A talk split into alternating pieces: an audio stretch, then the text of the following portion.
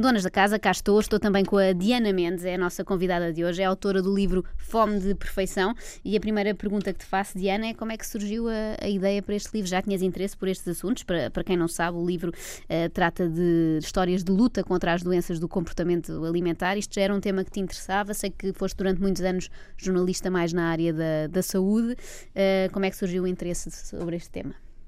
Uh, boa tarde, obrigada pelo convite, antes de mais. Uh, surgiu também de um convite. Uh, Convidaram-me para escrever um livro sobre esta área. Mas Era... por saberem, provavelmente, que já andavas sempre. Já acompanhava mais ou menos o meu temas. trabalho na área da saúde, em particular as doenças de saúde mental. é uma área um bocadinho menos coberta e menos trabalhada até com este desenvolvimento.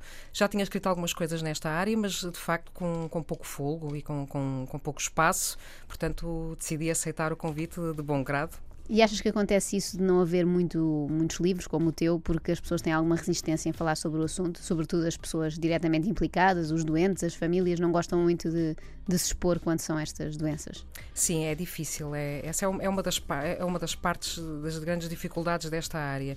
Uh, enquanto jornalista, a saúde mental, noto que realmente a saúde mental é uma área um bocadinho descurada. É difícil, é difícil encontrar doentes, é difícil fazer as pessoas entender estas doenças, mais do que outras que, que, se tomam com comprimido e a coisa resolve-se. Uh, neste caso é um bocadinho mais difícil, é, implica muito tratamento com psicoterapia, muito, equipas muito vastas a tratar, demoram muito tempo a ser tratadas estas pessoas e, e em termos de contacto também não é fácil porque é preciso pedir muitas autorizações, desde logo oficiais, aos hospitais, aos médicos, depois aos doentes, tudo isso demora muito tempo. Aliás, acho que eu tive um ano mais ou menos a escrever o livro, a trabalhar no livro, e passei os primeiros meses a, a estabelecer as pontes todas para conseguir depois ir escrevendo ao mesmo para tempo. Para as pessoas perceberem que eras de confiança, não é? Exatamente. Queriam, queriam falar contigo abertamente, mas isto leva-nos já uh, a, um, a uma coisa que me surpreendeu e que se calhar surpreende a maioria das pessoas, é que todos estes distúrbios têm origem, digamos assim, na cabeça, são muito psicológicos ou muito psiquiátricos, não sei como, como referi-lo,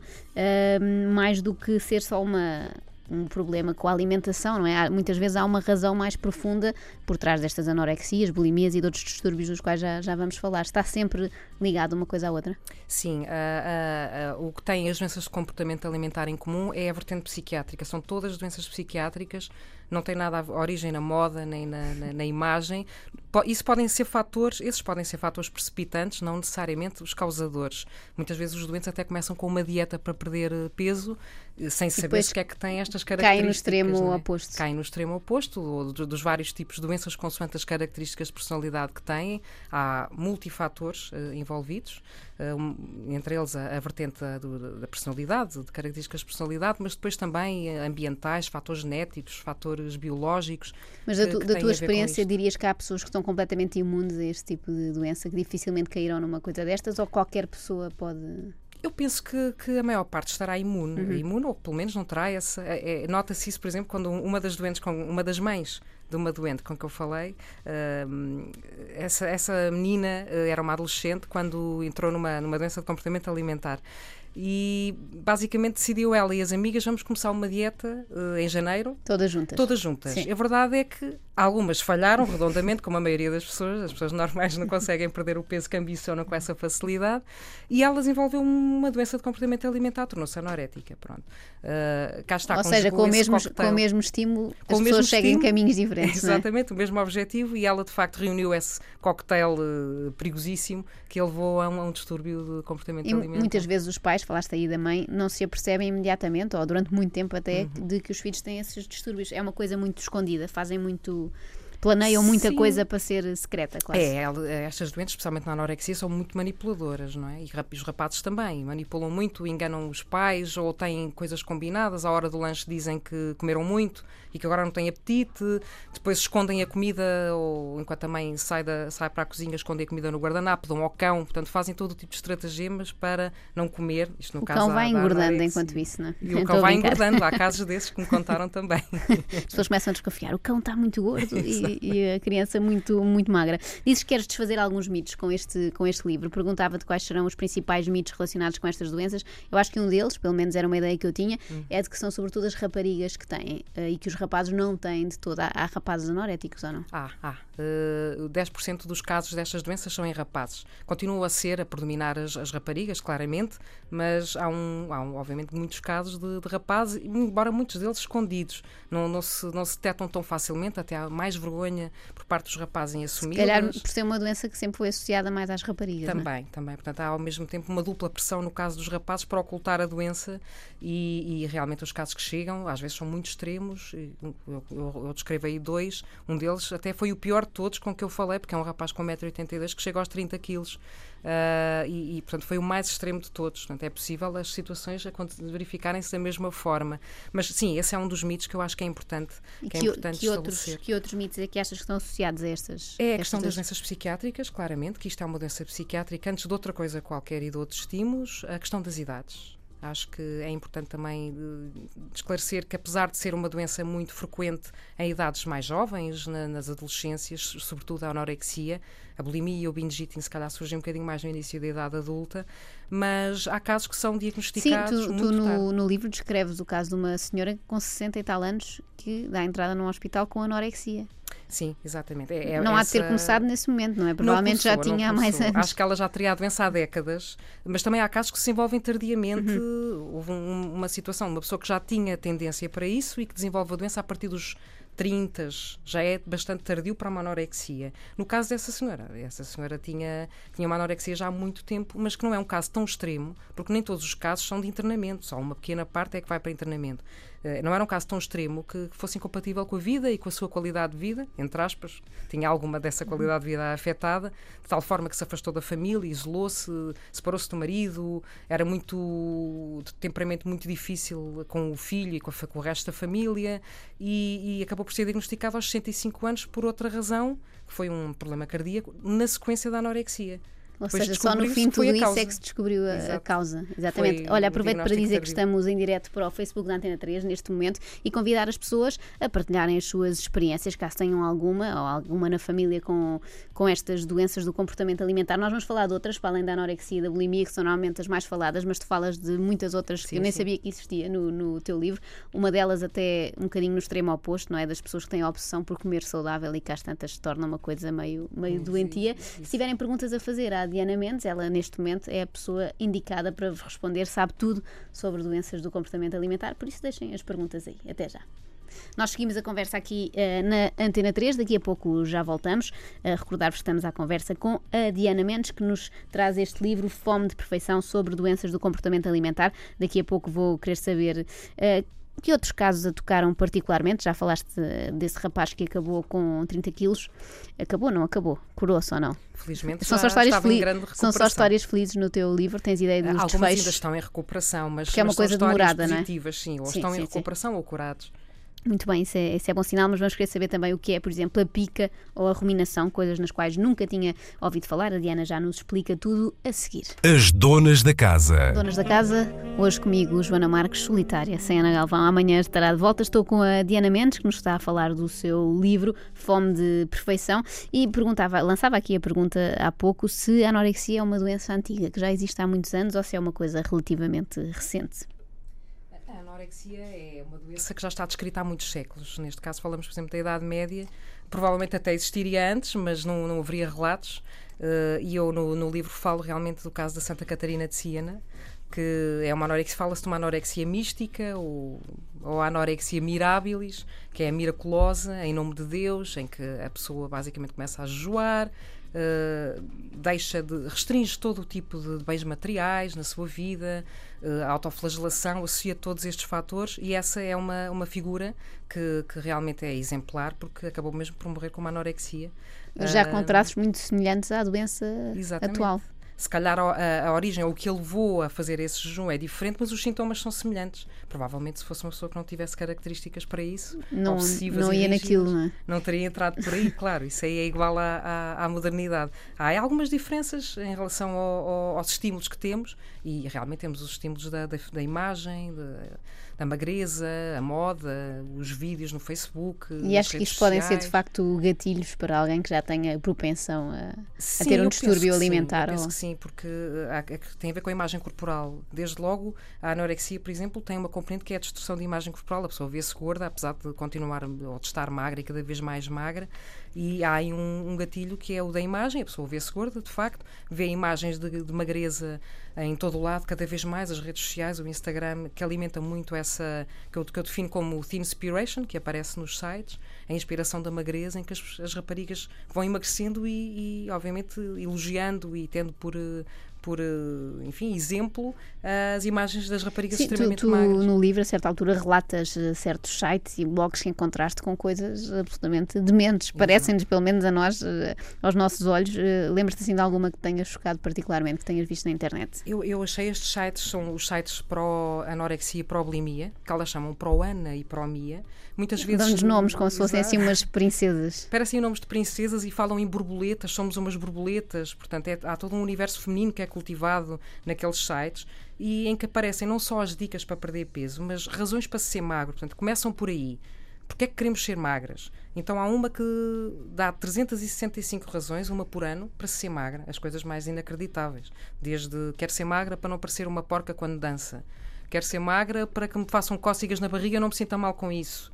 Portanto, este tipo de razões que já dizem muito sobre. Já dizem muito sobre, sobre o grau de, de, de, de perturbação sim, sim, que uma sim. pessoa pode ter. E depois dão dicas para a perda de peso, que são as coisas mais extremas. Desde eh, como é que se faz, como é que se é fazer uma bulimia, como é que se pode vomitar melhor e dão truques dos mais diversos, os alimentos que devem ser comidos primeiro para se ver a ordem dos alimentos a sair no, no, quando se vomita, para saber se já se vomitou tudo ou não, que ainda por cima é uma, é, um, é uma mentira, porque só um terço do que é vomitado, do, do que é ingerido, vem cá para fora. Portanto, as pessoas nem sequer é cientificamente correto, além de ser, de ser muito perigoso. Além e provavelmente há muitas miúdas que vão ver esses sites, não é? Porque estão sim, ao dispor sim, de, sim. de, qualquer pessoa, não é? Não, não, não fazem parte provavelmente da dark web, estão, estão disponíveis na internet normal para toda a gente pois aceder, estão não é? abertos, apesar, mesmo quando há algum controlo, porque, porque depois há pessoas, sobretudo muitas pessoas com excesso de peso, que, que, dá para perceber pelas pessoas que vão lá e que deixam os testemunhos delas que há muitas pessoas, raparigas com 90 quilos, 80 quilos, que depois enveredam por estas tentativas de dieta. Obviamente, nem todas irão para um, uma doença de comportamento alimentar, mas poderá ser perigoso para aquelas que têm estas características. É por isso que é um bocadinho perigoso. Os próprios sites alertam que o objetivo não é incentivar uma doença de comportamento alimentar Quer dizer, por um lado eles tentam. embora seja, no fundo, não é? Embora seja, não é? No fundo, porque quem cumprir aquilo é. Quem ensina outras é um pessoas a vomitar. eles. Exatamente, nós já não havíamos nada tão parvo desde que falámos aqui da, da baleia azul, não é? Daquele suposto desafio que havia na, na internet. E Sim, o princípio vistos... é o mesmo, não é? Em sim. termos de, de, de redes sociais e de propagação da mensagem, é um bocadinho semelhante, sim. E nesse aspecto encontraste nos casos que relatas aqui no livro uh, alguém assim muito jovem que possa ter sido influenciado já por esta onda de Instagrams e Snapchats e etc. Qual foi a pessoa mais, mais nova com quem contactaste? Eu falei com falei sobretudo com adolescentes já com 16, 17, 18, por aí, que já tinham a doença há algum tempo e contaram um bocadinho o percurso delas. Não é muito fácil falar com crianças aí, então é muito difícil ter autorização. Portanto, falei com, com raparigas e rapazes um bocadinho mais, um bocadinho mais velhos, mas que já tinham a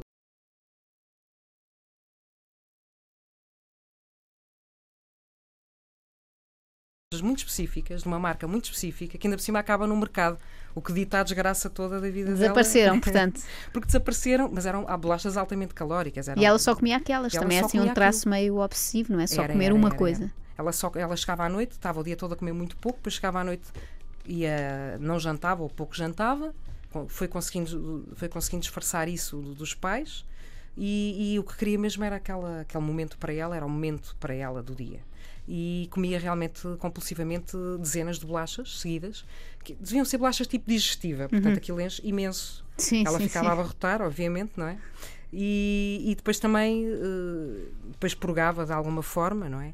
Mas, mas era muito específico. Era, esse caso era bulimia, nesse caso? Era, caso era uma anorexia, anorexia. porque ela, ela depois disto acabou por uh, tentar substituir essas bolachas por outras que não havia no mercado, começou a comer tostas e as tochas, obviamente, não têm nem pouco mais ou menos estas calorias, e ela perdeu 20 quilos em pouquíssimo tempo. Portanto, desenvolveu mesmo uma anorexia, praticamente não comia, uh, mas começou um bocadinho por essa fase de ingestão compulsiva, que também acontece na, na, nas anorexias, porque há momentos, há anorexias restritivas e purgativas. Depois tu falas de vários tipos diferentes de anorexia, não é? E, e depois há, há, situações em que se perde muito peso, mas em que há purgas associadas, ou há laxantes, ou, ou há o exercício físico em exagero, ou, ou se vomita. Uh, e ela teve esta fase ainda de, de, de, grande compulsão alimentar até, até realmente deixar de comer uh, e restringir muito a alimentação que fazia. As donas da casa. E é aqui mesmo que estamos na Antena 3. Diana, deixei há pouco esta questão no ar sobre a pica e a ruminação. São coisas nas quais nunca tinha ouvido falar. Que distúrbios são, são estes? Uh, eu, eu, a pica, destas duas, conhecia sobretudo a pica, porque por causa daquelas situações em que existem crianças que, devido à falta de ferro, uh, acontece por vezes, têm uma falta de ferro no organismo e comem terra. Para ah, compensar. sim, sim, já Portanto, tinha ouvido é uma, falar disso. É, as pessoas costumam. Eu, eu lembrava-me disto e é, é, é, pica neste caso. Mas há outras. Uh, mas, há, com... mas há adultos que têm isso? pode acontecer, quer dizer, o andar a comer terra, isso aí já não, não, não questionei, não fui com essa profundidade, mas pode acontecer haver, e como há em adultos, a pica no, noutras situações, não é? Mas em relação à ausência de ferro, Uh, pode também verificar, sim. Uh, mas é mais frequente nas crianças este tipo de, de perturbações, porque tem a ver mesmo com, com, com problemas mentais associados, com déficits cognitivos, uh, e por isso não são situações muito frequentes. Uhum. no caso da pica, a tendência é comer, fundo, procurar nutrientes que não são muito habituais. Okay. podem ser desde carvão, papel, cabelos produtos que inclusivamente fazem mal ou que podem provocar até perfurações intestinais e do estômago, uh, porque, são, porque não devem, obviamente, ser ingeridos. Vidro, por exemplo.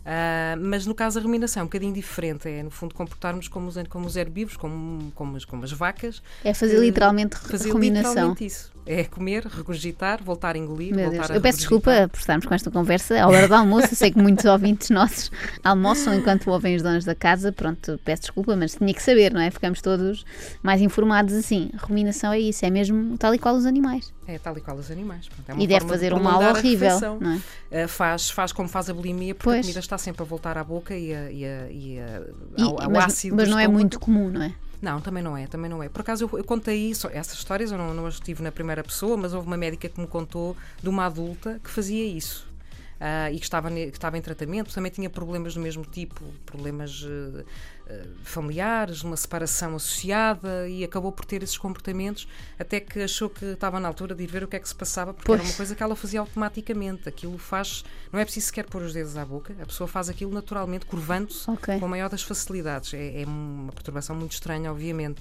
Um, e, e, contou um bocadinho como é que a pessoa via a doença e que não se sentia mal na altura, nem, nem a comida eh, nem a comida lhe sabia mal, dizia que tinha o mesmo sabor, portanto era um pouco estranho, Bastante. mas são situações muito um raras. Um pouco é um eufemismo, mas, é mas pronto.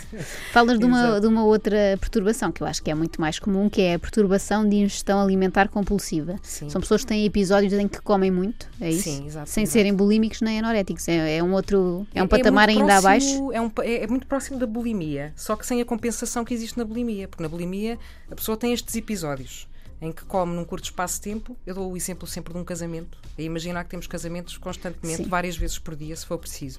Comemos, comemos, ao comemos. Natal, comemos. ao dia de Natal. Ao é? dia de Natal, mas repetido, a um ponto que se nós, se nós engordamos no Natal, isto repetido todos os dias e às vezes várias vezes Ou seja, dia. os doentes que têm isso engordam muito, sim, provavelmente. Sim, não é? sim, Como Não, não fazem a tal compensação de vomitar ou de correr não sei quantos quilómetros, é, simplesmente engordam. Engordam. Um dos casos que eu tenho é de uma rapariga, de uma senhora, que, que chegou aos 134 quilos. Portanto, é, é, mesmo muito extremo. A tendência é para a pessoa realmente. Mas as pessoas eh, conseguem explicar porque é que fazem isso ou não? É assim quase como se fossem possuídas por um demónio quando andam por elas já esvaziaram é um o frigorífico. Sim, é. E, e, depois há momentos. Eh, uma compensação. São pessoas mais depressivas, mais ansiosas, que veem na comida uma forma de se compensar pelos problemas, pela, pelas desilusões. Uh, pela, portanto, é, é, a depressão, compensam essa, essas, esse mal-estar com, com a alimentação, geralmente alimentos muito calóricos, portanto tem a ver com isso. Nós também procuramos por vezes um docinho para, para nos dar algum alento. Sim, ninguém tem esses episódios com alface, de certeza, não é? Não, não, não. Entusiasmei-me é tudo... e comi 20 alfaces, não, não, não acontece. Não, também não, não. De facto é tudo com, com sobretudo muitos doces, muito pão, muitos bolos, muitas bolachas também. E depois pizzas. quando termina esse episódio tem sentimento de culpa porque Exatamente. sabem que não deviam, não é? Exatamente. Depois é uma pescadinha de rabo na boca, porque depois eh, eliminam a comida e deitam para o lixo. No dia seguinte tentam recomeçar, como, como se calhar um fumador, é exatamente hum. a mesma coisa. Hoje vou fumar, mas amanhã vou deixar. É amanhã que vou deixar. E vai adiando aquilo. O mecanismo começando... mental é o mesmo, é um, é um bocadinho como os outros vícios, como o álcool ou, é um bocadinho, o tabaco. É um bocadinho, também acaba por afetar os mesmos, eh, os mesmos neurotransmissores. a situação em termos cerebrais é muito, muito semelhante, porque há uma compensação de facto e viciante, torna-se um vício, uh, sobretudo quando são alimentos muito doces torna-se viciante e em determinadas etapas do dia, no final do dia, eh, é tudo feito também eh, quando a pessoa está isolada, quando, quando está sozinha e condiciona muito a vida da pessoa porque está a trabalhar e só pensa nisso e só está a pensar como é que agora vai comprar aqueles alimentos e naquele, depois naquele dia come, arrepende-se, deita fora, no dia seguinte volta a fazer o mesmo e vai engordando até realmente ser tratada. Uh, neste caso, por vezes, com a medicação também. No caso da anorexia é um bocadinho mais difícil uh, encontrar medicação para isso, mas nestes casos há formas de tentar parar essa ingestão, essa compulsão. Depois há os antidepressivos, os ansiolíticos, que em alguns casos têm mesmo que ser uh, dados e, em E esse traço de fazer as coisas às escondidas acaba por ser, pelo que eu percebo, comum a todos, é. não é? Nenhuma destas doenças é feita assim às claras, ou seja, não, dificilmente não. os amigos sabem sabem, olha, aquela. Pronto, ao fim de um tempo talvez percebam, mas dificilmente apontam, olha, não sei quantas têm anorexia, porque não se, muitas vezes não se percebe até atingir um peso já Sim, extremo. no caso, a anorexia realmente parece que é, que é a doença mais frequente porque se nota na pele, se nota na carne, se nota na, na cara da pessoa uh, e por isso, se calhar, está mais visível para todos, para os amigos. Os amigos, por vezes, é que ajudam a diagnosticar, os pais podem estar desatentos. Ou, Sim, e na fase inicial não se nota logo, não é? Não se nota logo e, e, acaba por ser muito repentino. De repente, a pessoa tem um, uma perda de peso brutal num curto espaço de tempo e acho que as pessoas não dão por ela até realmente estar uh, já se ter atingido um peso muito baixo. Nos outros casos, como temos muitos casos de obesidade, Parece que é só mais um. Parece que é só mais um. Temos metade da população com excesso de peso ou obesidade, parece que é relativamente de esperar, mas a verdade é que dentro da, das obesidades, um, cerca de um terço ou uma grande parte desses casos também pode estar associado a esta perturbação de ingestão alimentar compulsiva. E é isso sofrido, muito sofrido uh, este, esta doença acaba por trazer muito sofrimento, porque, porque a pessoa vai engordando, realmente as pessoas não se apercebem, pensam como é que ela pode chegar àquele ponto, como é que não se controla, e de facto a pessoa não se controla porque tem uma doença psiquiátrica que não é assim tão fácil de gerir. Uh, antes de terminarmos, uh, Diana, queria perguntar-te o que é a ortorexia e a vigorexia. Já me avisaste que não são propriamente doenças, então são o quê? São, são tendências, uh, têm saído algumas notícias, aliás, eu quando ainda estava no Diário de Notícias, ainda, ainda li algumas coisas a respeito disso. São novas tendências de, de, alimentação, que é uma delas, que é a ortorexia, é a busca por uma alimentação saudável, a um ponto extremíssimo, em alguns casos, porque as pessoas, e eu conheço casos desses, pessoas que deixam de fazer vida social em função disso, que só o facto de terem que ir até com filhos para, para um sítio qualquer e, agora o que é que eu vou fazer? Porque eu não tenho a minha comida, Uh, é comida de hotel? Será que há alimentação ou não? Portanto, aquilo começa por condicionar a sua vida e o seu dia a dia. Uh, e isso está a acontecer muito. Está, de facto, a acontecer muito, estas tendências. Não quer dizer que haja aqui um distúrbio alimentar associado, mas se calhar em alguns casos as pessoas têm esses traços de personalidade e esse cocktail que já falámos podem vir a é desenvolver. É quase um rastilho para depois é. uma perturbação dessas. Eu penso que poderá haver situações dessas, e há situações certamente em que as coisas estão associadas, tal como a vigorexia é um fenómeno compensatório. São pessoas que passam muito tempo a fazer exercício físico, que estão viciadas em exercício físico. E que se não e, fizerem até se sentem mal. Se não fizerem sentem-se mal, condicionam o seu dia a dia em função disso, e está muito associado à bulimia, porque é uma forma de compensatória pela, por aquilo que se come. Portanto, o, por exemplo, o rapaz que falei que era modelo chegou a estar 5 horas por dia ou mais a fazer exercício físico. Portanto, ele, era, ele tinha essa vigorexia.